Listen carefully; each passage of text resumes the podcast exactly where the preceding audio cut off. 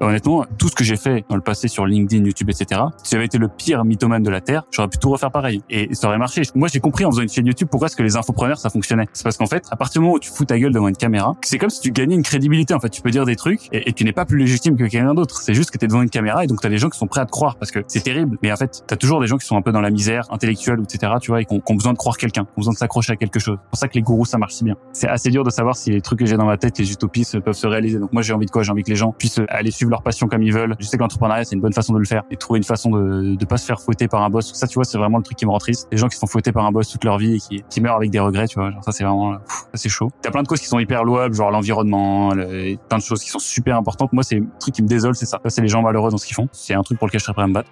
Une boîte est la somme de ses compétences. Fais-la progresser et elle s'envole. Laisse-la stagner et elle s'effondre. Si tu écoutes les jeunes branches, tu sais que c'est comme ça qu'on commence chaque épisode depuis le début. Sauf que là, on a un problème. Les débats sont pleins. Après 20 entretiens et quelques 62 000 écoutes avec les meilleurs entrepreneurs du game, il était temps qu'on remanie la formule. Alors, jusqu'à la fin de l'été, on propose un tout nouveau format, le Summer Vibe by les jeunes branches. Au programme, des entrepreneurs comme tu ne les as jamais vus, des confessions, des réflexions à cœur ouvert. Et comme d'habitude, des tonnes d'apprentissages à appliquer dès la rentrée sur ton projet. Alors, prépare de quoi noter, ton écran total, ta meilleure pina colada, et jusqu'à septembre, attention à la vague.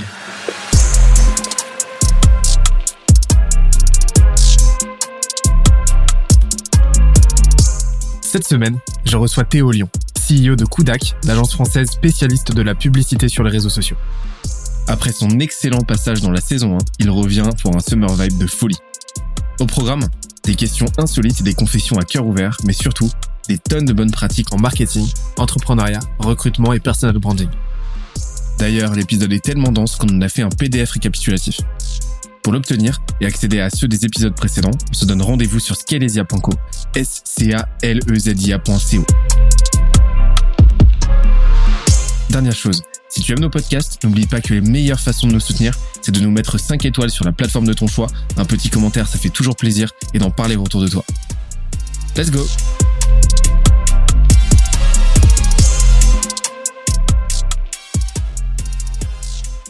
On retourne du côté de la roue de la de la haine.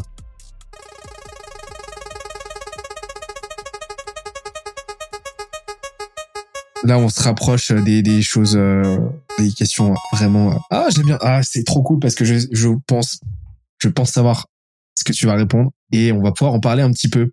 C'est quoi ton jeu de société préféré? Alors, j'hésite entre le risque et le jungle speed. Ah, je l'avais pas. c'est pas ce à quoi je pensais.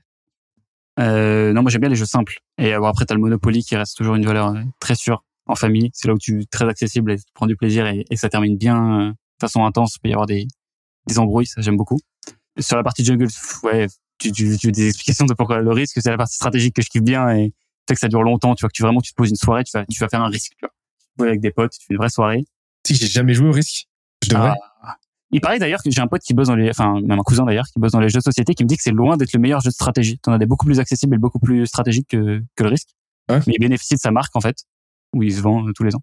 Euh, et, et, et, et, je suis des jeux que je suis parce que ça se joue à tout moment et c'est euh, c'est très accessible et très. Euh, tu passes un bon moment, tu, tu passes rarement un, bon, un mauvais moment quand tu joues au Jungle Speed. Faut, faut absolument. ça fait des années que je me dis qu'il faut que je tente le risque, tu vois. Je pensais que tu allais me répondre le poker. C'est pas un jeu de société le poker. Oh non.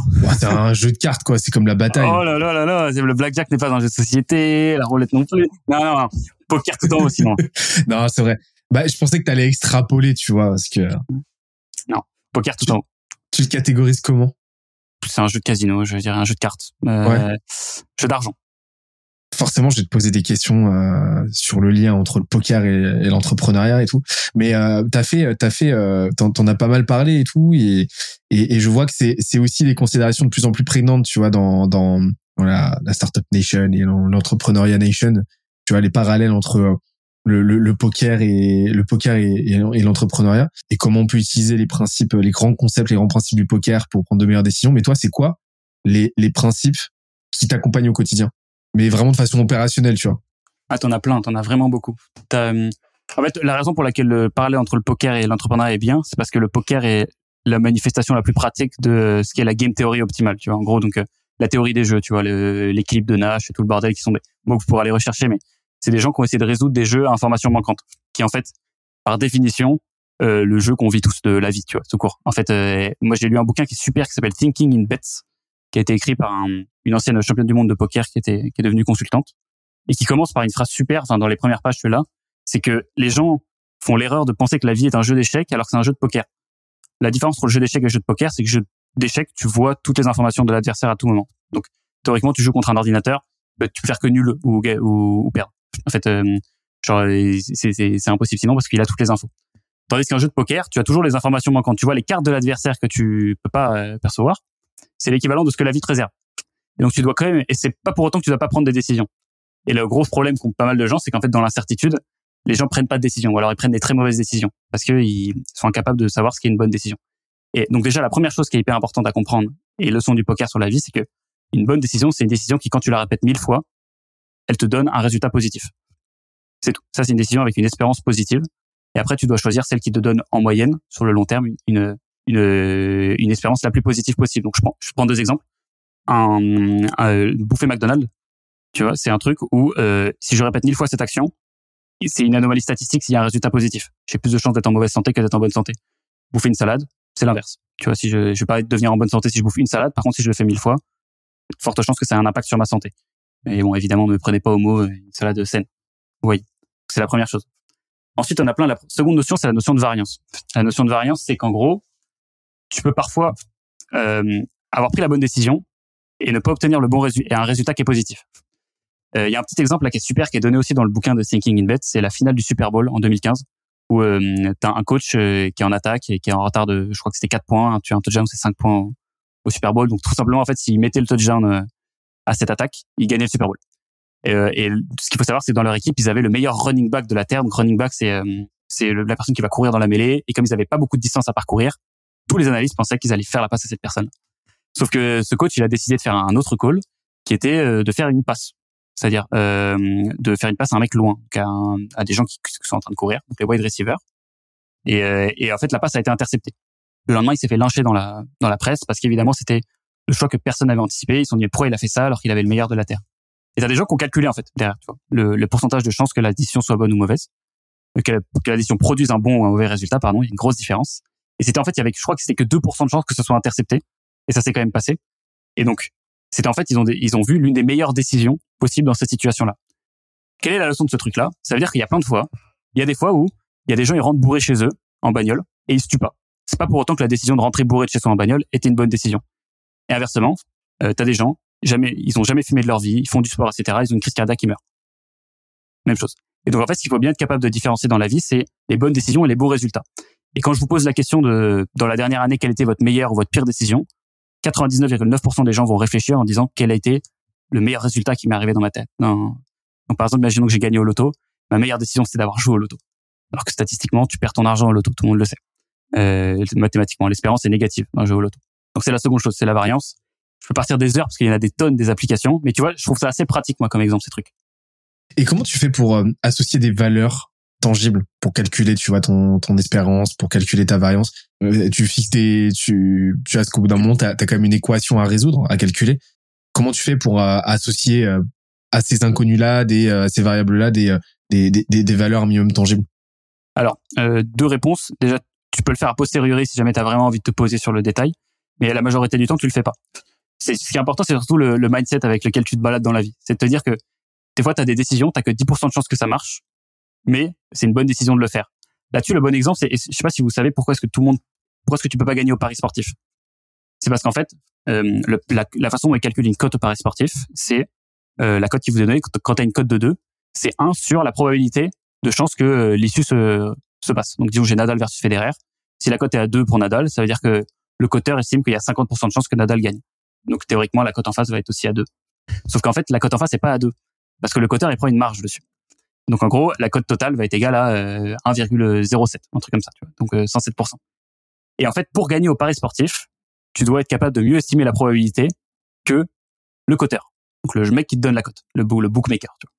Et euh, la raison pour laquelle tu perds, c'est parce que le, le, site de paris sportif est toujours meilleur que toi pour estimer une probabilité. Mais ce qui est intéressant là-dessus, c'est que si jamais tu peux réussir à trouver des arbitrages, parfois le site, il va te donner une cote, il va te dire que cet outsider contre Nadal, il a une cote à 4,5 Et toi, tu fais tes petits calculs avec d'estimation. Et en fait, tu te rends compte que en fait, la cote qui devrait donner pour ce gars-là, ce serait une cote à 4. Ça veut dire qu'en vérité, il a plus de chances de gagner que ce que me donne le coteur. Et donc là, même si tu gagnes, tu vois, une cote à 4, je sais pas, c'est l'équivalent que d'avoir 20% de chance de gagner, eh ben, tu dois quand même prendre le pari, même si 4 fois sur 5, tu perds. Je sais pas si les gens m'ont suivi dans cette, dans ce raisonnement, mais en gros, tu peux avoir des choses qui ont très peu de chances de se passer, et juste parce que toi, tu penses que ça a plus de chances de se passer que euh, le gain qui, qui t'est donné par rapport au risque, tu dois prendre ces décisions. donc, c'est que c'est en fait c'est la métaphore des startups. Hein. C'est toujours ça. C'est euh, un, un VC, euh, il réussit une fois sur dix, mais euh, s'il est bon, il, est rentable. Mmh. En fait, c'est ouais, comme tu l'as dit, c'est vraiment le modèle mental plus que le calcul en lui-même, parce que comme tu l'as dit, c'est t'as as certaines décisions qui nécessitent un calcul et qui justifient que tu te poses, parce qu'en plus de ça, t'as des variables tangibles qui te permettent de d'effectivement de, algébriquement calculer le truc, mais euh, ouais, c'est plus la représentation mentale de de de de, de l'avance et l'espérance, mais j'aime aussi l'idée que ça l'idée de temps long que ça amène en fait. Cette idée que en fait la projection tu vas pas la faire sur le stock d'une décision de ce type-là, mais sur le stock de d'une hypothétique répétition 100 fois, 1000 fois de la même décision pour figurer euh, un résultat potentiel. Et j'aime beaucoup cette idée-là, tu vois, où tu tu vas à partir d'une décision potentiellement qui t'arrivera qu'une fois dans ta vie, tu la transformes en flux. Euh, c'est peut-être après mais tu la transformes en un flux hypothétique où ça te permet de visualiser, voilà, si je faisais mille fois ce truc-là, vers quelle trajectoire de trajectoire ma vie irait quoi. Et, et, je trouve ça, je trouve ça intéressant. Mais c'est, en gros, c'est le meilleur truc. D'ailleurs, c'est vraiment le seul. Si vous retenez un truc de ce qu'on vient de raconter, c'est si vous voulez savoir si une décision est bonne, demandez-vous si je la fais mille fois, est-ce que j'ai une meilleure vie ou une moins bonne vie, tout court. Et en fait, après, Bon, ça c'est facile souvent de savoir qu'il y a des trucs qui sont négatifs. Ça t'apprend pas grand chose. Ce qui est intéressant ensuite, c'est d'essayer de comparer deux décisions positives. Donc en fait, deux décisions qui ont des espérances positives. Ça veut dire, euh, je sais pas, bouffer une salade et euh, bouffer euh, un repas de légumes. Et là, tu vas essayer de savoir lequel a l'espérance la plus positive sur mille fois. C'est là où tu peux faire des arbitrages, aller chercher des petits avantages. Et nous, on essaie de choper des edges, tu vois, contre la concurrence avec des trucs comme ça. Parce que ça s'applique aussi très bien dans le business. D'ailleurs, beaucoup mieux. Ça, me rappelle une, une réflexion que tu avais eue euh, sur euh, dans un post LinkedIn. Euh, ça date un peu. Pourquoi je me souviens de ça C'est problématique. Mais je trouve que c'était un bon post, une bonne réflexion. Mais tu t'interrogeais sur le ROI de l'alcool. Ouais. Si on applique une logique de variance et d'espérance, on se rend vite compte que se bourrer la gueule deux fois par semaine, répéter mille fois, il y a peu de chances que ça t'amène quelque chose de positif. Ouais. Et c'est un exemple qui est très très intéressant parce qu'il pose une, un autre niveau de complexité c'est que selon le niveau de où est-ce que tu juges ton résultat, c'est pas la même chose. Si je juge mon résultat en termes de productivité, l'alcool va me défoncer. Si je juge mon résultat en termes de sociabilisation, l'alcool, ça peut être pas mal. Euh, tu vois, une fois tous les toutes les semaines, une fois toutes les deux semaines, un truc comme ça. Et après, tu peux discuter de l'ampleur de la cuite que tu dois te mettre. Tu vois, en fait, c'est de l'enculage de mouche hein, de faire ce truc-là. Tu vois, tu brasses du vent en fait à chercher autant de variables. Mais ce qui est intéressant, c'est juste les comment tu réfléchis aux choses. Et en effet, si tu si tu te bourres la gueule mille fois, il y a, y a aucune chance que tu sois une meilleure personne après qu'avant. Et après, tu peux juger sur quel tableau tu as envie de jouer. C'est pour ça qu'aussi, c'est très nul souvent de juger les décisions de quelqu'un sans savoir pourquoi est-ce qu'il s'optimise. Genre quand tu juges un entrepreneur qui bosse 14 heures par jour, mais laisse-le tranquille. Ça se trouve, lui, il s'optimise pour grossir sa boîte. Il a pas envie d'être heureux. En effet, si ton, objectif c'est d'être heureux, peut-être bosser 14 heures par jour, c'est pas la meilleure solution. Mais ça te permet aussi de, de, de te poser la question de l'input, donc euh, de, de ce que tu dois, de, enfin de l'output du résultat que tu veux atteindre, donc euh, genre socialiser, de l'input, enfin et de l'input donc ce que tu dois y mettre et ça te permet de différencier les différents euh, les différents facteurs de, les, différents facteurs euh, de ton input. C'est là que tu te rends compte que si tu te poses cette question là de euh, cette question là tu te rends vite compte que l'alcool finalement c'est une variable un petit peu annexe au fait de juste sortir deux fois par soir deux fois par semaine. Et tu te rends compte que finalement tu t'es focalisé sur une une une variable de l'input je dis beaucoup variable c'est c'est cinq dernières minutes mais sur une composante de l'input euh, qui, est, qui est pas nécessairement celle qui est vecteur du, du résultat final. Finalement, en fait, c'est juste que tu sors et que tu parles à des gens, quoi. Ouais, c'est ça. Et puis après, il y a aussi un truc, c'est que hum, tu te rends compte rapidement aussi dans l'investissement comme au poker que euh, la, meilleure des personnes, c'est celui qui bat euh, les adversaires à chaque fois, ce serait un robot, tu vois, un mec sans sentiment. Et en fait, tu peux te aussi te poser la question parce que j'ai vraiment envie d'avoir une vie robotique où je suis en train d'optimiser toutes les variables. Et parfois, tu as envie de te, envie de te foutre une cuite avec tes potes et enfin, te, tu bois un verre et tu te fous une cuite et c'est pas grave, tu vois. Alors, faut apprendre. les algorithmes, ils connaissent pas la parcimonie, tu vois. Genre, euh, c'est soit tu fais ça, soit tu fais ça. Ah, dans la vie, il y a pas d'absolu, même dans le dans le business. Et après, t'en fais un podcast avec Oussama Amar. Et voilà, et tu fais plein de vues, tu fais des et voilà. de vues. Les, et les gens, euh, filmez vos cuites, quoi. Et ben, c'est sur YouTube. Me- Meilleur conseil de, de, de l'épisode.